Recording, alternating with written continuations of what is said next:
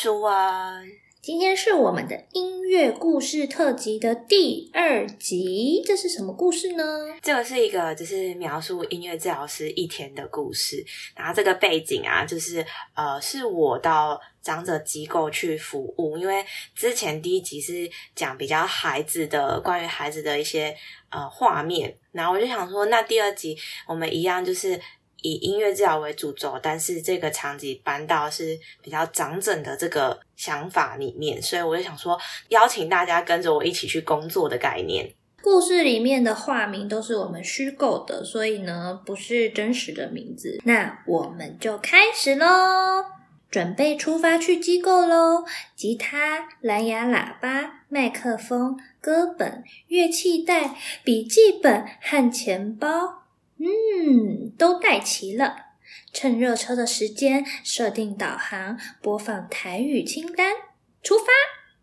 停好车，背着吉他和乐器们来到一楼大厅，酒精消毒，量体温，记录进机构的时间，把乐器整理好放在乐器车上。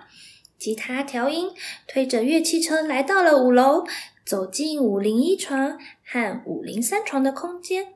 大家都睡着了，有些侧躺，有些嘴巴开开，有些双手缩在胸前，就像英文字母 W 的形状；有些有乒乓球拍约束的双手，避免拔鼻胃管或抓伤自己。环顾大家的状态后，轻轻地说：“我们来唱歌喽！”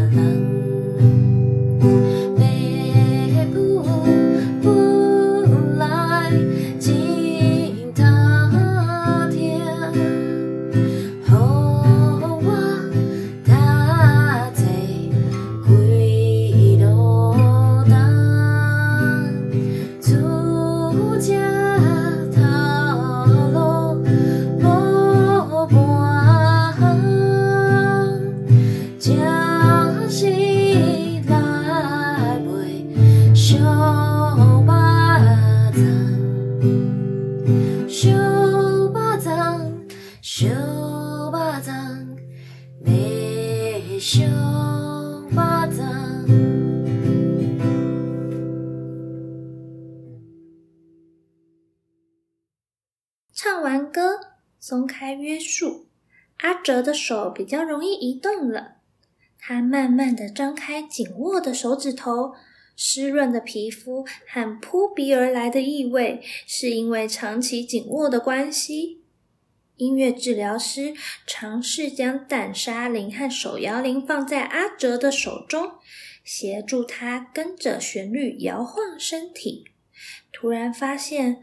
阿哲的手指甲有点长耶，音乐治疗师默默记在心里，准备等一下告诉照护员们，请他们帮忙。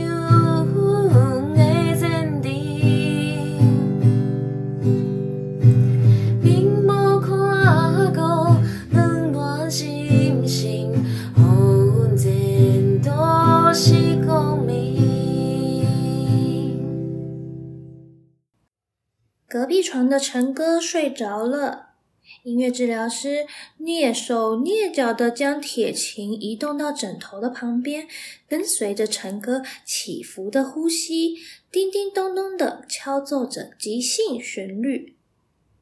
移动到另一个房间，罗文博躺在床上，双眼咕噜的盯着天花板。听见乐器的声音后，视线平视到吉他的高度。音乐治疗师亲切的问：“你昨天睡得好吗？”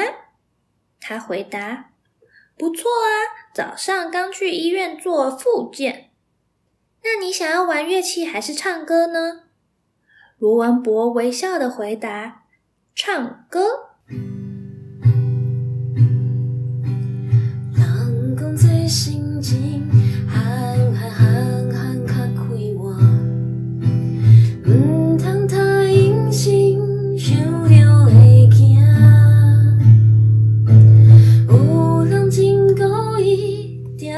是有人变卦这人生怎样才会破。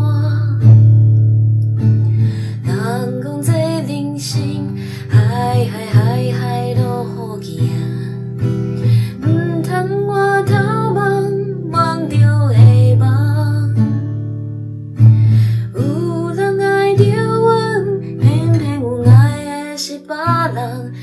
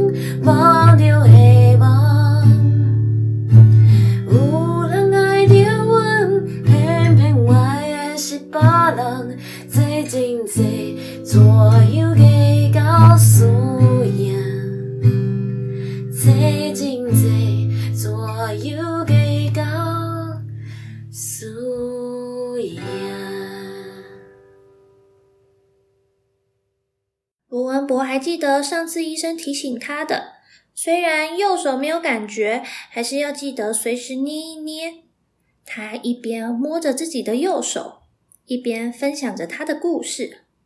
罗文博有两个女儿，其中一个脑性麻痹，自己又中风，老伴很辛苦的在支撑这个家。说着说着，仿佛卷入了回忆的漩涡。音乐治疗师在一旁静静的听着。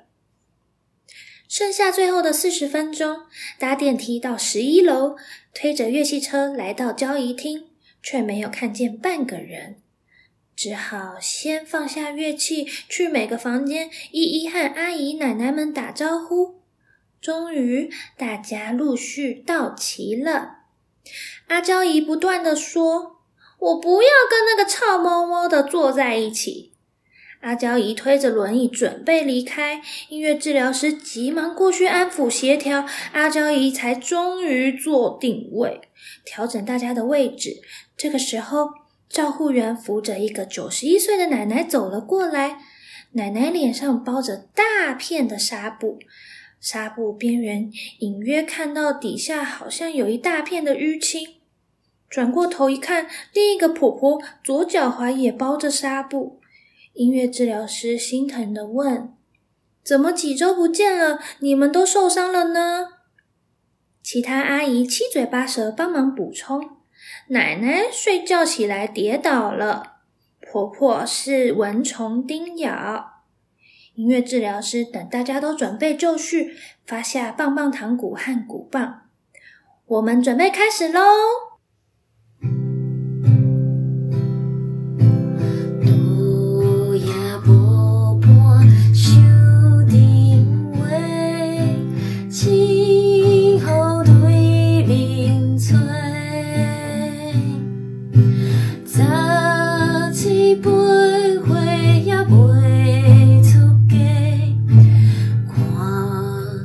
笑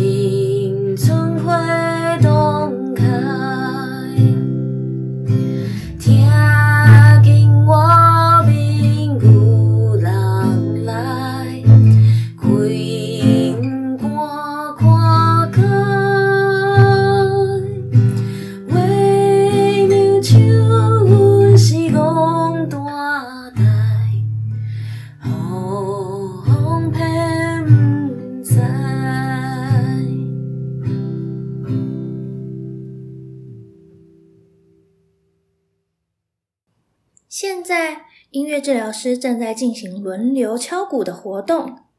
有些阿姨因为单侧手部肌肉没力气，就改用双脚夹着，用有力的那只手敲。突然间，隐约听见一位有失智症的奶奶小小声的哼起了一段旋律。音乐治疗师一边进行鼓的敲奏，一边在脑中不断的拼凑旋律，搜寻歌名。原来，奶奶是在唱这首歌啊！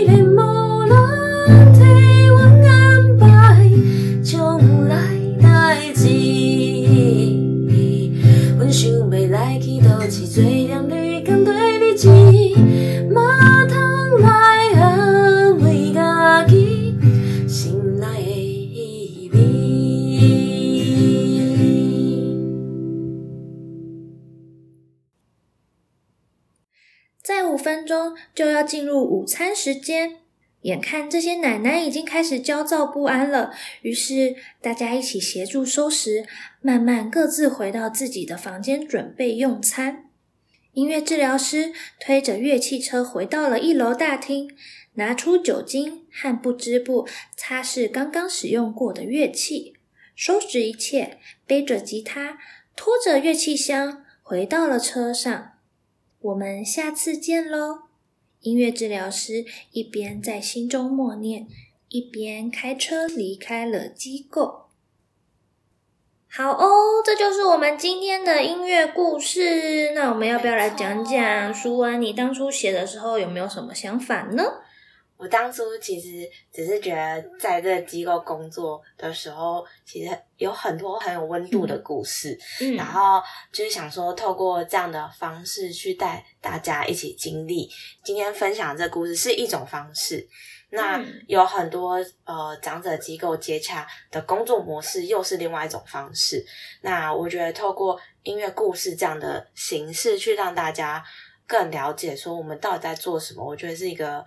我还蛮喜欢的，嗯，因为当初你写故事的时候，我基本上我第一次看的时候，我有一段觉得蛮有印象深刻的，就是你有写到一段是他。呃，你进入病房，然后大家可能都各自在做各自的事，就是在睡觉啊，或者是没有什么特殊的反应，反而是你比较主动，他们是被动的聆听，甚至也不知道有没有在聆听 的那一段，我就觉得哇，音乐治疗真的是需要一个很正面的能量，而且要很强大的信念去传达给别人，因为我印象中的音乐治疗就比较像是。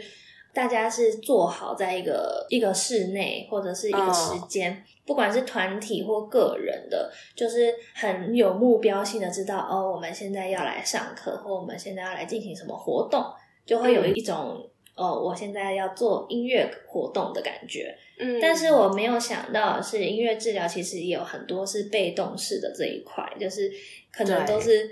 看似只有你自嗨，没错，然后再去再去勾起他们的一些动机吧。但是有有几段我觉得还蛮感人，就是他们开始分享自己的故事啊那些的，我就觉得哦啊，感觉我完全能想象到那个画面感。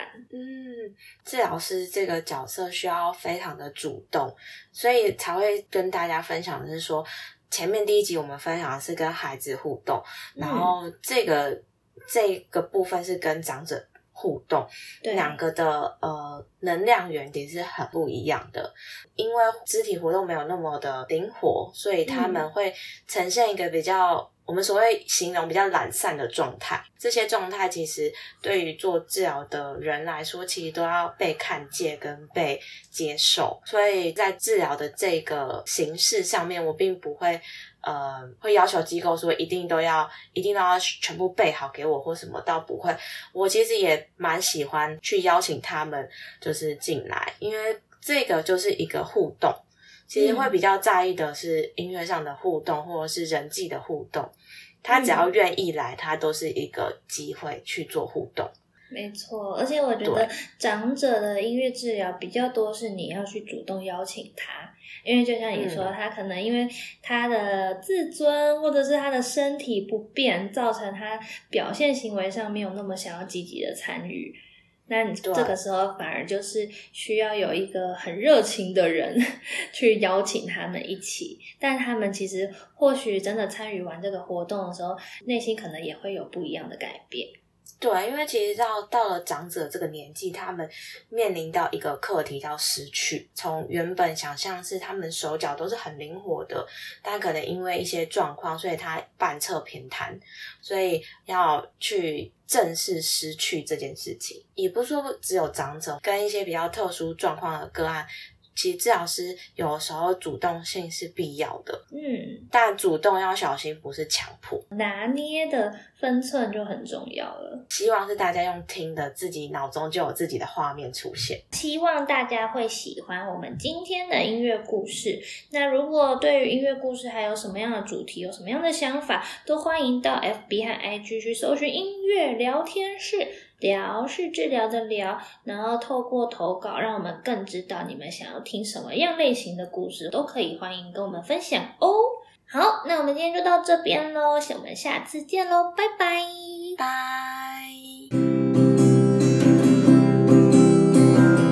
要说再见了，